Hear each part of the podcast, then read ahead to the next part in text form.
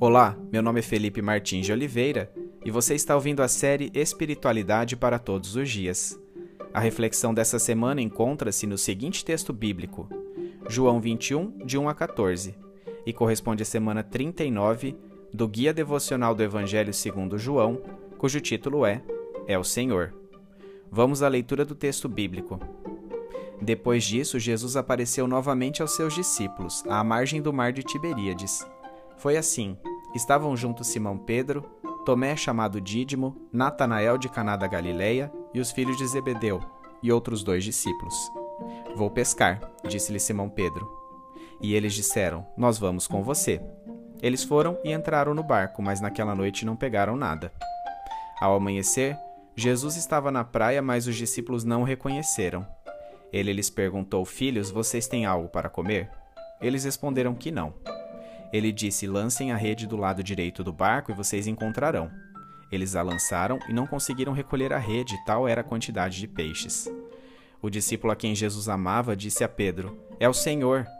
Simão Pedro, ouvindo dizer isso, vestiu a capa, pois a havia tirado e lançou-se ao mar. Os outros discípulos vieram no barco arrastando a rede cheia de peixes, pois estavam apenas cerca de 90 metros da praia. Quando desembarcaram, viram ali uma fogueira, peixe sobre brasas e um pouco de pão. Disse-lhe Jesus: Tragam alguns dos peixes que acabaram de pescar. Simão Pedro entrou no barco e arrastou a rede para a praia. Ela estava cheia, tinha 153 grandes peixes. Embora houvesse tantos peixes, a rede não se rompeu. Jesus lhes disse: Venham comer. Nenhum dos discípulos tinha coragem de lhe perguntar: Quem és tu? Sabiam que era um Senhor. Jesus aproximou-se, tomou o pão e o deu a eles, fazendo o mesmo com o peixe. Esta foi a terceira vez que Jesus apareceu aos seus discípulos depois que ressuscitou dos mortos.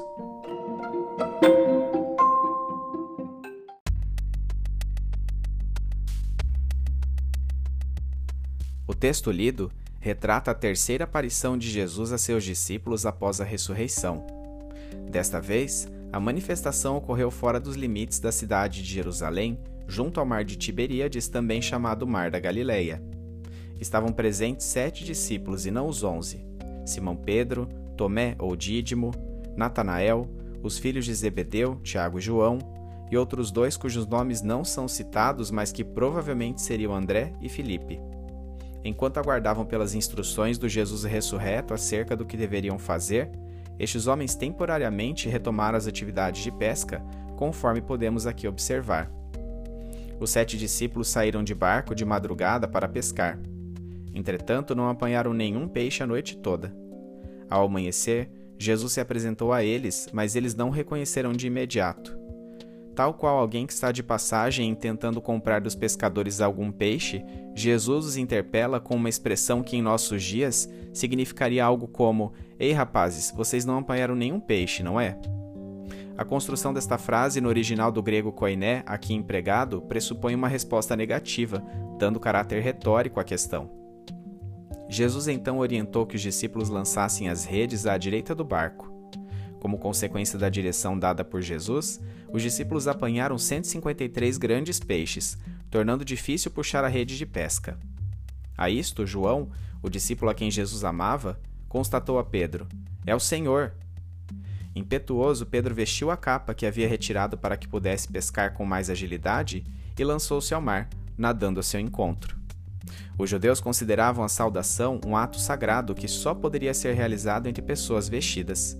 Por isso é que Pedro inusitadamente veste sua capa antes de saltar na água. Estando distantes apenas 90 metros da terra, os demais discípulos preferiram permanecer dentro do pequeno barco, conduzindo-o à praia enquanto ainda puxavam a rede com os peixes. Jesus começou a preparar-lhes uma refeição com pão e um peixe sobre brasas e convidou os discípulos a contabilizarem o quanto haviam pescado. Havia algo distintamente peculiar na aparência física de Jesus neste encontro, uma vez que de outro modo não teria sido necessário aos discípulos cogitarem confirmar sua identidade. Apesar disso, não ousaram perguntar-lhe se de fato ele era Jesus. Embora tendo dito que Jesus ofereceu pão e peixe aos discípulos, João não especificou se o Jesus ressurreto comeu com eles. A passagem de Lucas 24, 42 e 43, ao contrário, claramente retrata que em outra ocasião ele comeu na presença deles, permitindo-nos discernir o corpo material transformado de Jesus de uma mera aparição espiritual.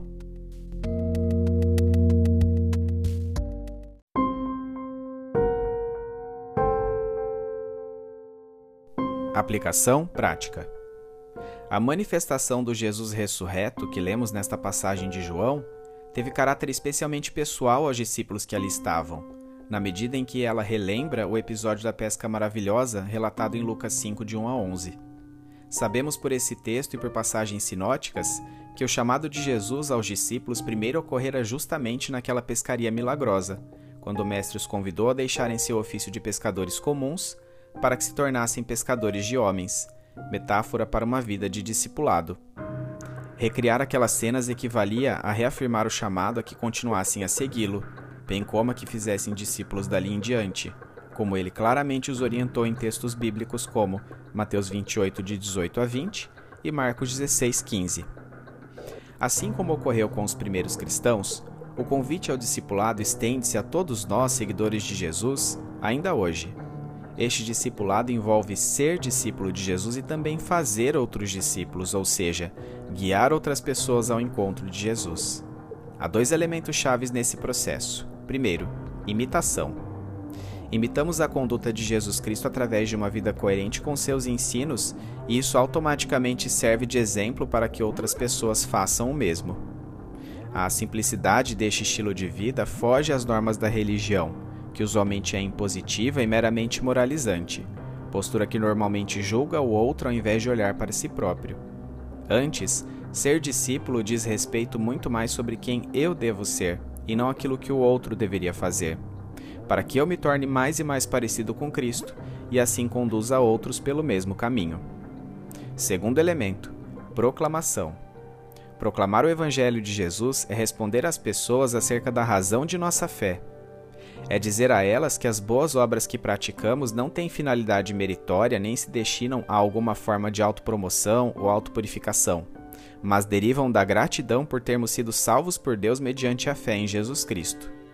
Expressar com palavras o Evangelho é, dessa forma, afirmar que o modo como vivemos vem de Cristo, é por Cristo e para Cristo, dirimindo quaisquer dúvidas a respeito da origem de nossas boas obras. Por meio do discipulado, tomamos consciência de que somos responsáveis não somente por nossa própria fé, mas também pela fé alheia. O apóstolo Paulo bem expressou este princípio em versículos como 1 Coríntios 11, 1 e Filipenses 3, 17, nos quais conclama outros indivíduos a serem seus imitadores, assim como ele foi de Cristo. Isso não significa que devemos bater no peito e anunciar às pessoas que reparem no quão perfeitos nós somos, pois mesmo com Cristo ainda continuaremos pecando. Este é um convite para que se analise a coerência geral de nossas vidas, que se reflete na percepção de nossa integridade no trabalho, se há respeito e amor em nossas relações e até mesmo na maneira como reconhecemos nossos erros, pedimos perdão e lutamos por sua não reincidência. Em certo sentido, os cristãos atuais têm se esquivado desta responsabilidade. Ouvimos com frequência a frase: Não olhe para mim, olhe para Jesus. Isso me parece bastante conveniente para não dizer uma completa fuga à nossa missão como discípulos. Afinal, como os incrédulos poderão olhar para Jesus se não virem Jesus em nós? Em sua obra Falsos, Metidos e Impostores, aonde foi parar seu verdadeiro eu, Brennan Manning expressa com muita propriedade como o discipulado só se torna prioritário em nossas vidas quando temos a realidade da ressurreição em mente. Se não tomarmos cuidado, nossa esperança de que a ressurreição de Cristo um dia nos levará à nossa ressurreição pode ser uma ameaça, tirando do presente o Jesus ressurreto ao desvinculá-lo dos fatos do dia a dia. Precisamos da ressurreição no futuro? Sim, não resta a menor dúvida, isso nem se discute. Mas o que me interessa é se a ressurreição tem valor para hoje. A única coisa que temos é hoje. É hoje que podemos fazer alguma diferença onde estamos. É hoje que podemos nos relacionar com Deus. É hoje que podemos servir as pessoas. O único dia que podemos viver é hoje. Nos meus melhores dias, lembro-me da ressurreição e ela me transforma. Encontro na ressurreição sentido para experiências aparentemente desconexas e inúteis. Quase sofro um acidente na estrada e descubro que não tenho medo de morrer, porque me lembro da ressurreição. Não há tempo hábil para todo mundo fazer uso da palavra e temo que as pessoas possam achar que eu não tenho nada para dizer, mas decido dar minha vez para outro porque me lembro da ressurreição. A ressurreição nos ajuda a compreender que nossa vida está completa. Ela revela seu principal propósito. Foi o Cristo ressurreto quem disse: Toda autoridade me foi dada no céu e na terra, e de portanto, fazei discípulos de todas as nações, batizando-os em nome do Pai, do Filho e do Espírito Santo, ensinando-os a guardar todas as coisas que vos tenho ordenado, e eis que estou convosco todos os dias, até a consumação do século. Lembrar-nos da ressurreição ajuda-nos a olhar para além de nós mesmos e a ficar alertas para a presença de Cristo, sutil, mas importante, dia após dia.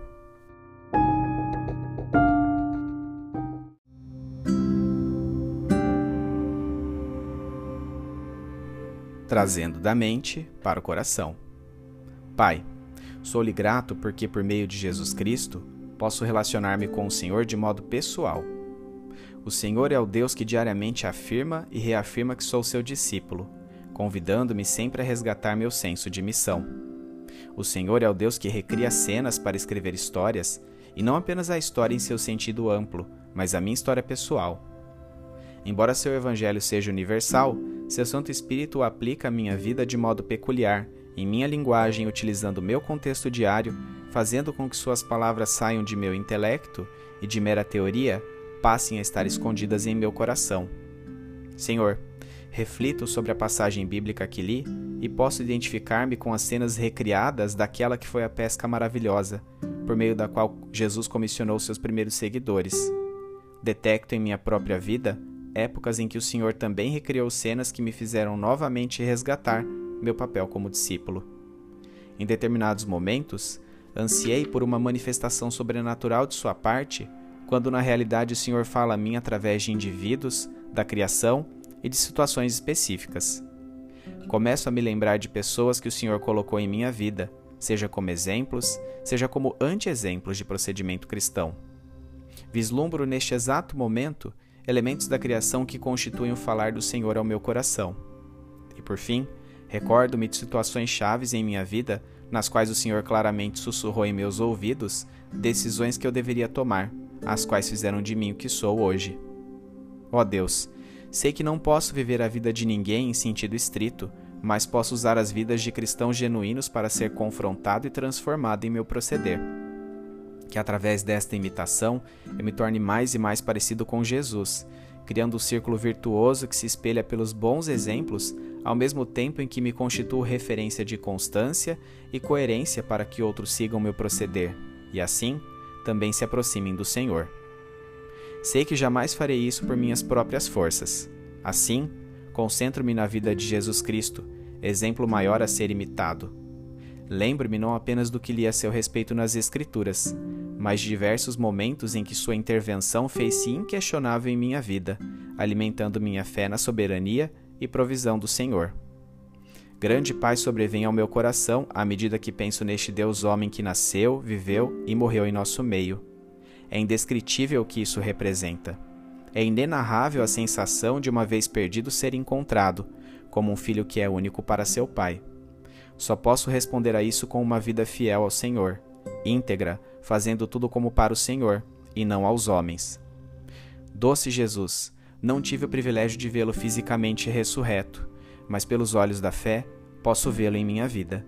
Sei que minhas orações não são palavras vazias e que por meio de Sua obra sou filho do Deus do universo. Respiro profundamente e esta grande incursão de ar parece trazer a mim a realidade da presença do Espírito Santo deste pneuma que sopra em mim a vida trazida por Jesus Cristo. Que o agir de cada uma das pessoas da Santa Trindade produza em mim um caráter aprovado, de maneira que eu seja digno de ser chamado discípulo de Jesus e inspire outros pelo meu exemplo. Em nome de Jesus. Amém.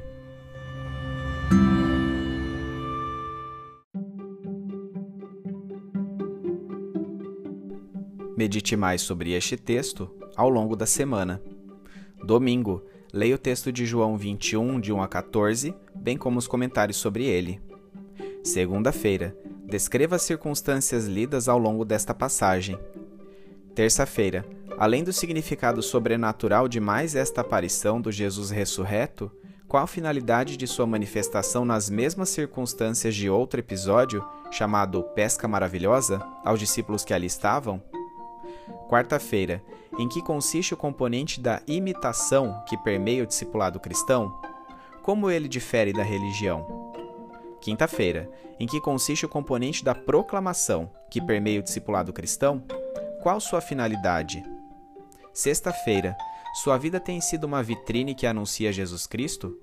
As pessoas agiriam como Cristo viveu ao imitarem sua conduta?